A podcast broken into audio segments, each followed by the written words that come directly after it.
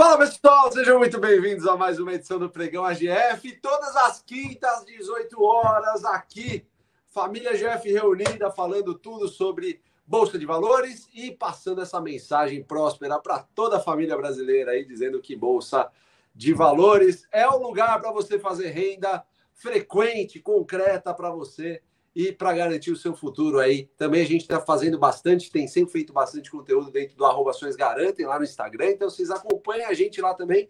Indica esse conteúdo para todo mundo, né, pessoal? Porque conteúdo bom é para ser compartilhado. A gente se esforça aqui para é, passar o máximo de conteúdo para vocês todas as quintas-feiras. É um grande prazer estar aqui com todos vocês. Felipe, Jean, como estamos? Tudo bem?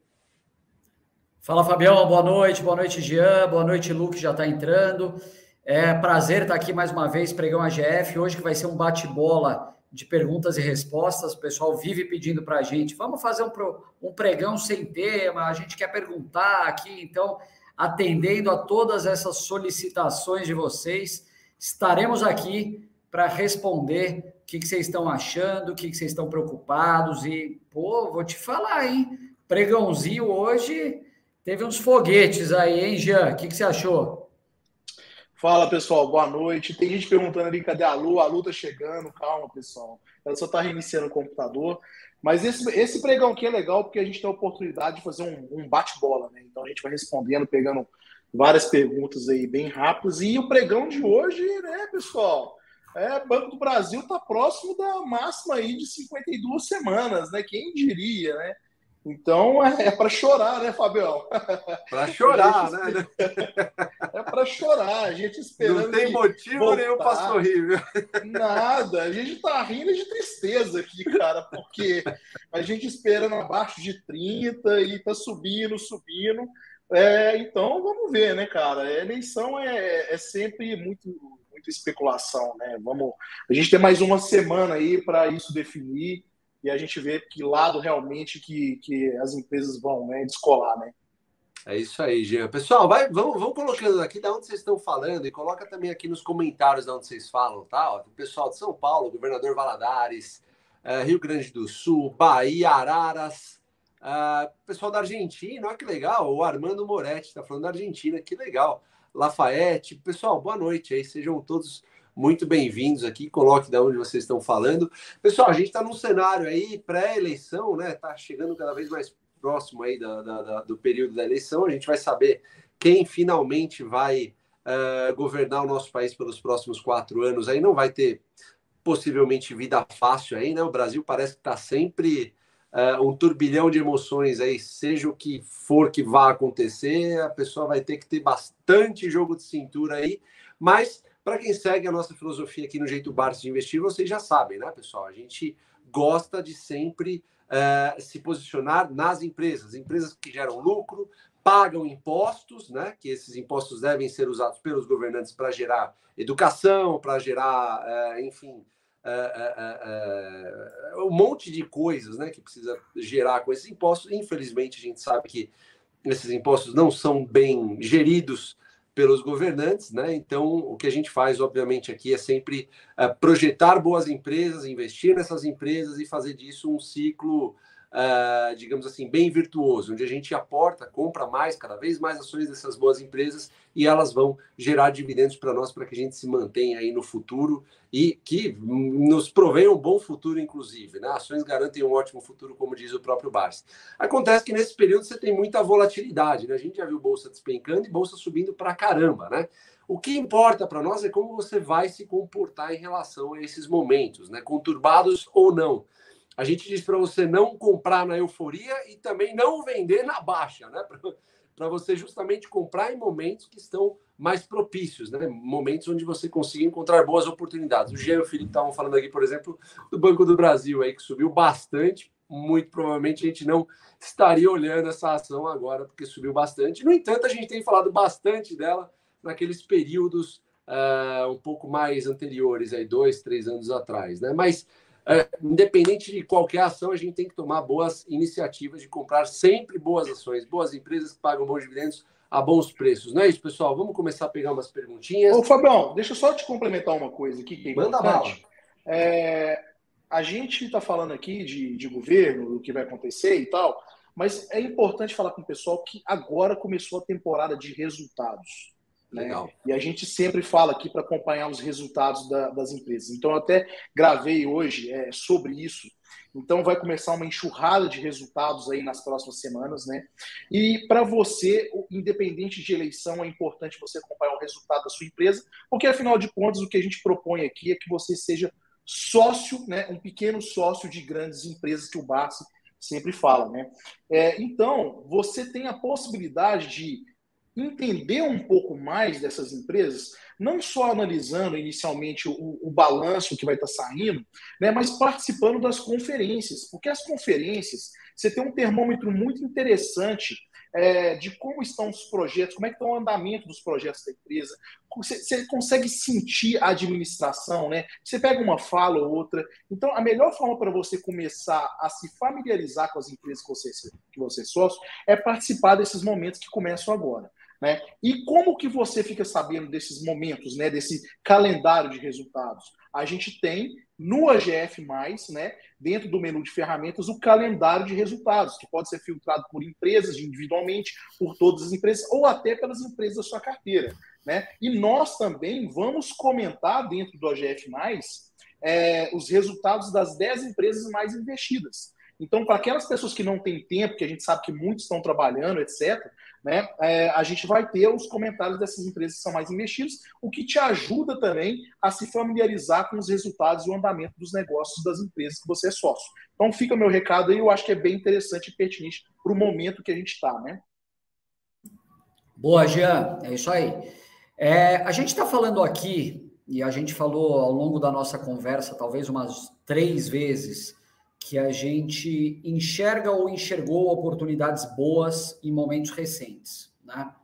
Então, é, seja porque uma ação uh, sofreu algum evento aí, ela caiu de preço drasticamente, seja porque o preço dessa ação já vem patinando há um bom tempo, seja porque você fez uma análise de múltiplos que mostra que essa ação está barata. E o que eu tenho ouvido agora, tenho começado a ouvir, e é algo que é recorrente. Já ouvi isso muitas vezes no passado, e boa parte das vezes que eu ouvi isso, a pessoa que é, falou essa frase acabou se dando mal no futuro, que foi: eu vou esperar primeiro as coisas se resolverem para depois comprar. Eu acho que está barato, mas eu acho que ainda pode cair mais. É, muita gente estava falando assim: ah, eu vou esperar chegar mais perto da eleição para comprar. Estamos perto da eleição, muita gente não está comprando. Eu vou esperar definir o resultado do segundo turno para aí sim começar a comprar. Ainda não temos essa definição, mas quando chegar lá, pode ser que esse resultado não seja exatamente o que você está esperando. E aí, o que, que você vai fazer? Você vai esperar mais quatro anos para começar a comprar? Pessoal, eu estou falando isso porque no fundo, no fundo, o que, que acontece? Você não deveria. Olha quem está aí. Alô? Seja bem-vinda, Luiz Barce. Agora estamos te ouvindo. Agora, oh. sim. agora sim. Ouvindo. Meu Deus do céu, falar para vocês viu, que eu sou um dinossauro tecnológico. Minha, meu computador está com problemas de microfone. Se preparem, vai chover, viu? Porque eu tô sem polo do AGF hoje. Boa noite, pessoal. Opa! Boa noite, Lulu. Desculpa te então, cortar, pessoal, o que, o que, que a gente estava falando? Assim, quando, quando você fica sempre esperando, esperando, esperando, você não está seguindo aquela análise que deveria ser seguida para você fazer bons negócios na bolsa. O que, que você deve fazer? Você deve avaliar se uma ação está num preço interessante, se ela está com uma margem de segurança boa, se ela tem é, múltiplos recentes em bases históricas descontados, se ela tem um yield superior a yields em outros momentos. E se essas coisas todas estiverem reunidas ali, você estiver vendo um preço interessante, o que, você faz? Aperta o botão e compra. Ah, mas ela pode cair mais depois. Não tem problema. Você não precisa pegar o seu caixa inteiro e alocar numa empresa. Você pode alocar uma parcela dele, esperar e depois tomar uma segunda decisão no segundo momento. Agora, perder oportunidade pensando que ela pode cair mais, sinceramente eu acho que é futurologia. A gente não tem embasamento para dizer se vai subir, se vai cair, até porque muitas vezes a gente já imaginou coisas do futuro que acabaram acontecendo exatamente o oposto. Ah, se aquele candidato for eleito, o mercado vai subir, desabou. Ah, se aquele candidato for eleito, vai cair, merc é, mercado sobe, e assim por diante. Então, não vamos fazer isso. Tá vendo preço interessante? Compra, independente de qualquer coisa. Eu quero só pegar uma pergunta super rápida aqui do Vitor Hugo Sabino. Ele perguntou: Pessoal do AGF, eu quero saber se vocês usam venda de call para remunerar a carteira. Vitor, usamos sim. A gente sempre que a gente opera opções, a gente está na ponta vendida, tanto para call, que são as opções de compra, quanto para put, opção de venda. Quando você vende uma put, se você for exercido, você é obrigado a comprar a ação. Se você vende a call e for exercido, você entrega o teu papel. Importante, sempre coberto. No caso da put, com dinheiro em caixa, para caso seja exercido você poder comprar. E no caso da call, com a ação em carteira, porque se você for exercido, você vai vender essa ação. Agora, se a gente tem uma ação lá que a gente gosta, uma boa posição, eu não vou vender em cima da minha posição inteira, porque eu não quero perder essa ação, porque além de perder o dividendo, eu vou ter que pagar um imposto enorme de vez em quando, e eu não estou disposto a fazer isso. Então, vender call em ações que você quer permanecer, quer, quer, que manter, quer manter na tua carteira, só num pedaço da posição inteira, tá bom? Vai lá, Lu, quer pegar uma? Nossa, você me pegou desprevenida aqui. Pessoal, vai mandando, vai mandando perguntas aí. Deixa eu ver, vou pegar Tira, essa. essa... Algum... Bom, vai, vai lá. Vou pegar essa aqui da Carol que chegou aqui, achei muito boa. Carol da Alpiva, é isso? É, fala o seguinte. Peraí, que já perdi a pergunta. Oh, meu Deus do céu. O que fazer quando você erra na entrada e você não sai da ação porque já investiu muito? É, é o seguinte, pessoal, é, situação realmente complicada, né? Mas existem algumas óticas que vocês precisam é, acompanhar neste caso, né? Se foi a, aquele tipo de investimento que era para ser só um tradezinho, desculpem o barulho, tá tendo um protesto aqui embaixo de quem não tem que fazer. É, se foi aquele típico caso em que era só para ser um tradezinho, depois se subir eu vou vender. E aí o que acontece? Qual que a armadilha? Caiu um pouquinho, você faz o quê? Eu vou fazer um preço médio. Caiu mais um pouquinho, aí você faz o quê? Mais um preço médio.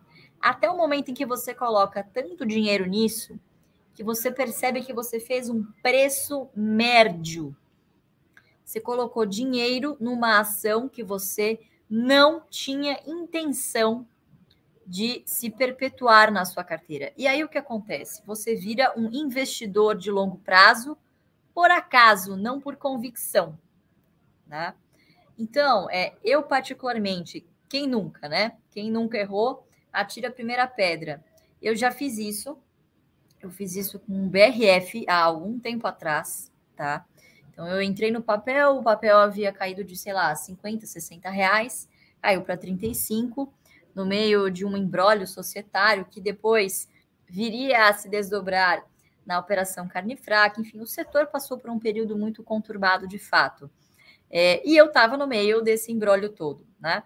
E eu comecei a fazer isso, comecei a comprar, comprar, comprar. É, até que chegou um determinado momento, eu falei: o que, que eu estou fazendo? Né? Quer dizer, eu estou deixando de aportar, deixando de seguir o meu plano é, para aportar nesse tipo de ação que eu só quero ver longe da minha carteira. Então, o que eu fiz, como era uma grana significativa, mas nada que me levasse à ruína nem nada do tipo, aguardei um pouquinho e é, é, me desfiz ali com algum prejuízo, mas nada muito grave, tá? Eu esperei um pouquinho na, na primeira, no primeiro repique que a ação deu, eu acabei acabei vendendo, tá? Então, se é algo que está te incomodando, se é uma empresa que você sente que errou, é que você não se sente confortável em fazer novos aportes, é, eu particularmente, quando eu tomo uma decisão, acho que o Jean também é meio assim, quando eu tomo uma decisão, eu faço logo, porque às vezes, pessoal, a gente precisa seguir os nossos instintos. Tem vezes que eu falo, puta, isso aqui, nossa, errei. Cara, ouve a, a, aquela vozinha da consciência quando tá te falando, tá? Agora, outros 500, por exemplo, o que está acontecendo com a ES, com alguma outra ação previdenciária, por exemplo, eu comecei a comprar bebê seguridade lá atrás, né, faz é, um, dois anos, a 28 reais. Peguei a faca caindo, mas eu comemorei que bebê seguridade estava caindo, porque é um papel previdenciário que eu tinha metas ambiciosas de fazer na carteira, é, que tinha boas previsões de, em dois anos, voltar ao payout original dela, distribuir mais de 80% de dividendos. Então, depende do caso, tá? É, se, se o seu erro especificamente foi o preço, mas você está confortável com esta ação na sua carteira, cara, então eu não vejo por que você parar de, de, de comprar, né? Na verdade, você devia comemorar e comprar e atingir a sua meta o mais rápido possível.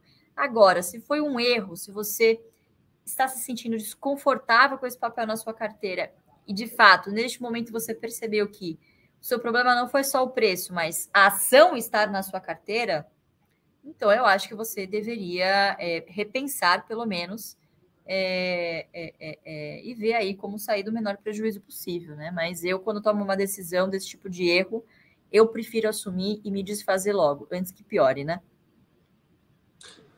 Pessoal, tem uma pergunta do Gabriel aqui ele, eu acho importante a gente pontuar um pouquinho. Ele fala: trabalhar opções é necessário para ter uma rentabilidade elevada ao longo do tempo? Gabriel, boa pergunta essa sua.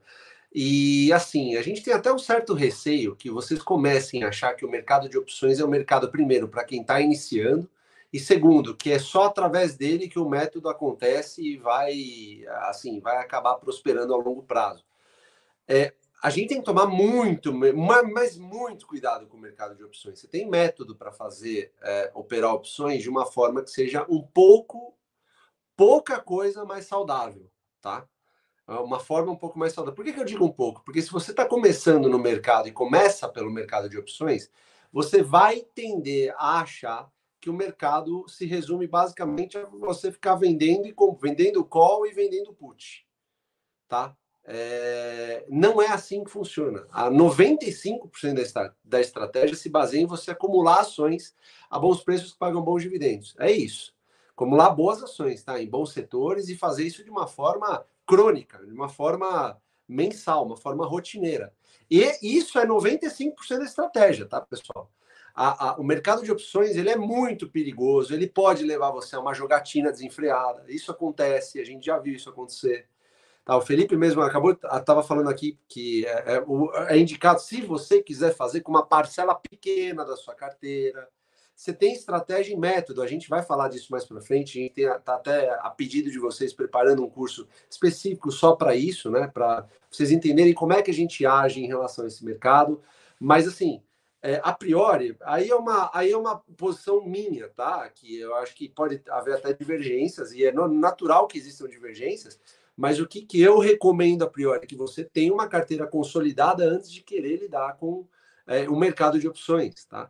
Que você tenha uma carteira de dividendos, que já faça com que você consiga, se não viver deles, pelo, do, dos dividendos, pelo menos que você pague boa parte das suas contas, para depois começar a pensar em rentabilizar parte da sua carteira com o mercado de opções. Porque opções, pessoal, não é brincadeira, tá? Não é brincadeira, não é para qualquer um.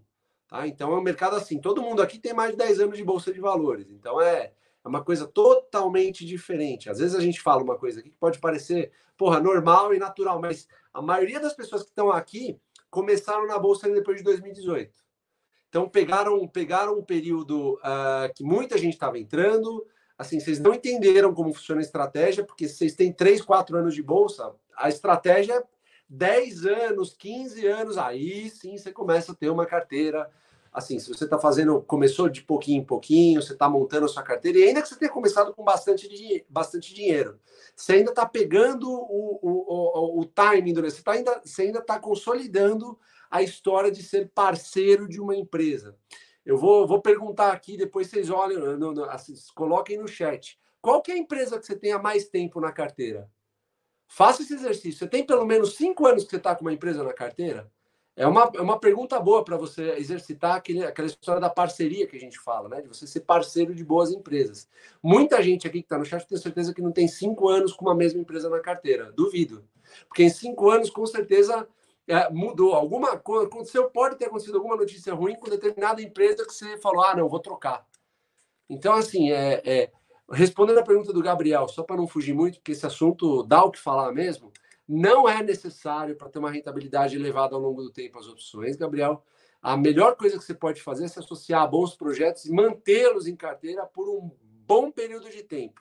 Aí sim você vai ter uma rentabilidade elevada ao longo do tempo. Vou te dar um exemplo rápido para depois você pesquisar e não tomar muito tempo aqui na live, tá? A Unipar com o Barsi. A Unipar, o Barsi compra desde 2004 e foi começar mesmo a dar frutos violentos depois de 2016, tá?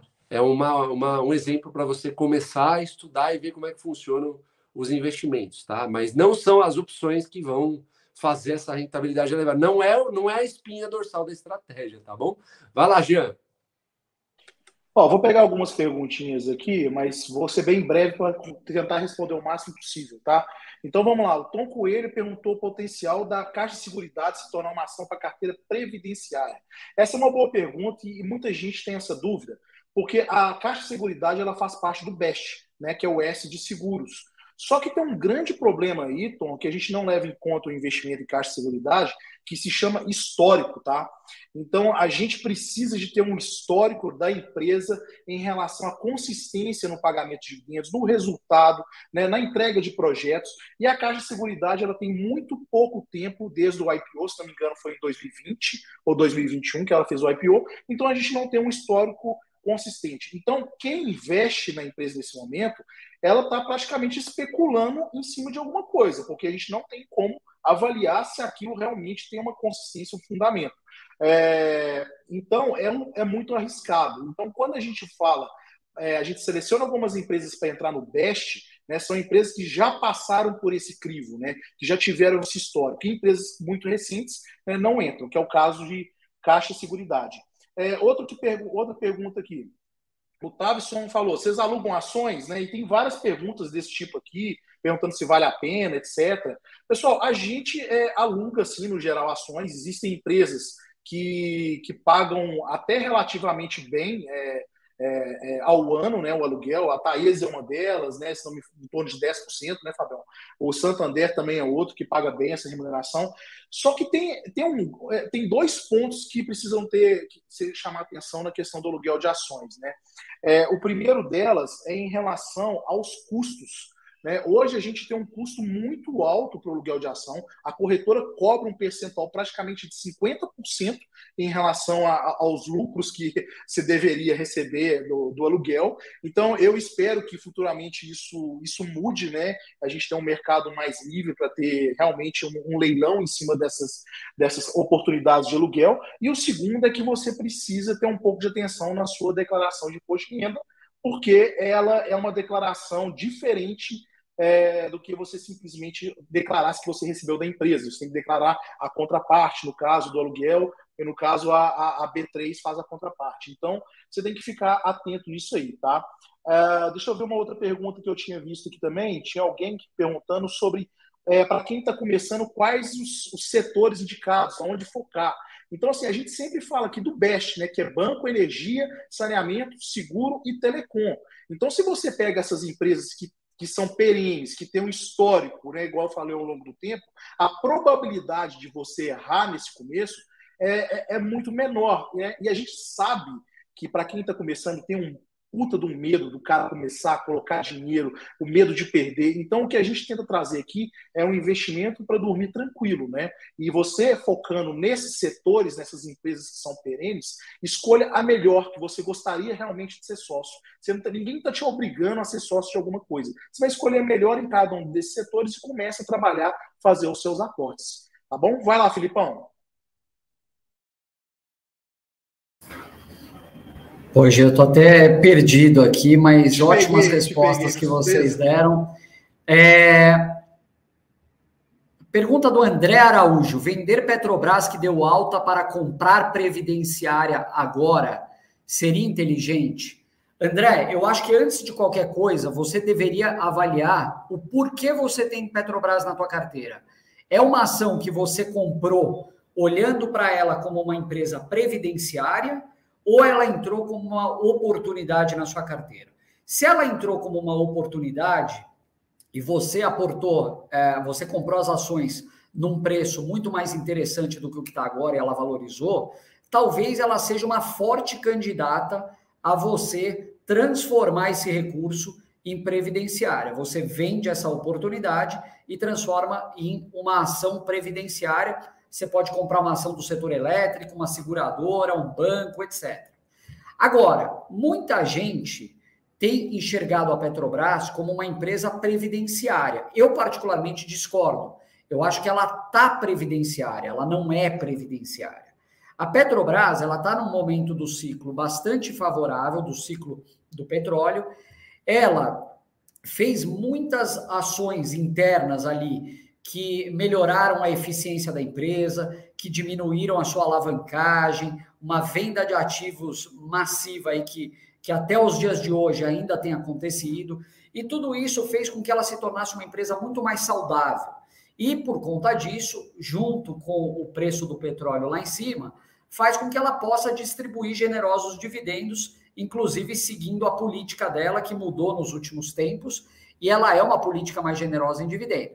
Agora, você perguntar, a Petrobras, ela vai valorizar muito mais do que ela já valorizou e ela vai continuar pagando dividendos excelentes no longo prazo? Sinceramente, André, eu particularmente não sei a resposta, mas eu tenderia a achar mais que não do que sim. Eu acho que ela teve uma ótima valorização nos últimos tempos. Não estou aqui discutindo se ela poderia valorizar muito mais ou não.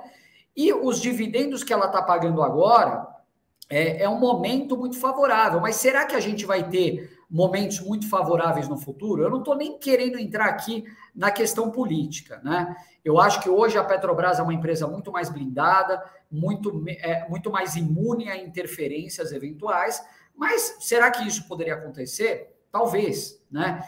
Então eu acho que contar com a Petrobras como uma das principais empresas previdenciárias da sua carteira no longo prazo pode ser um risco. E você está ouvindo isso, inclusive, de um acionista da Petrobras, tá? Eu, particularmente, tomaria cuidado em manter a Petrobras contando com o dividendo futuro, porque a gente não sabe se ele pode vir. Ele pode ser uma demanda do governo que está ali endividado, está precisando de caixa e vai sugar esse dividendo da Petrobras, ou pode mudar completamente a política, usar eventualmente esses dividendos para outros fins, como investimentos, contração de novas dívidas que pode impactar então, eu tomaria muito cuidado. Fala, Jean.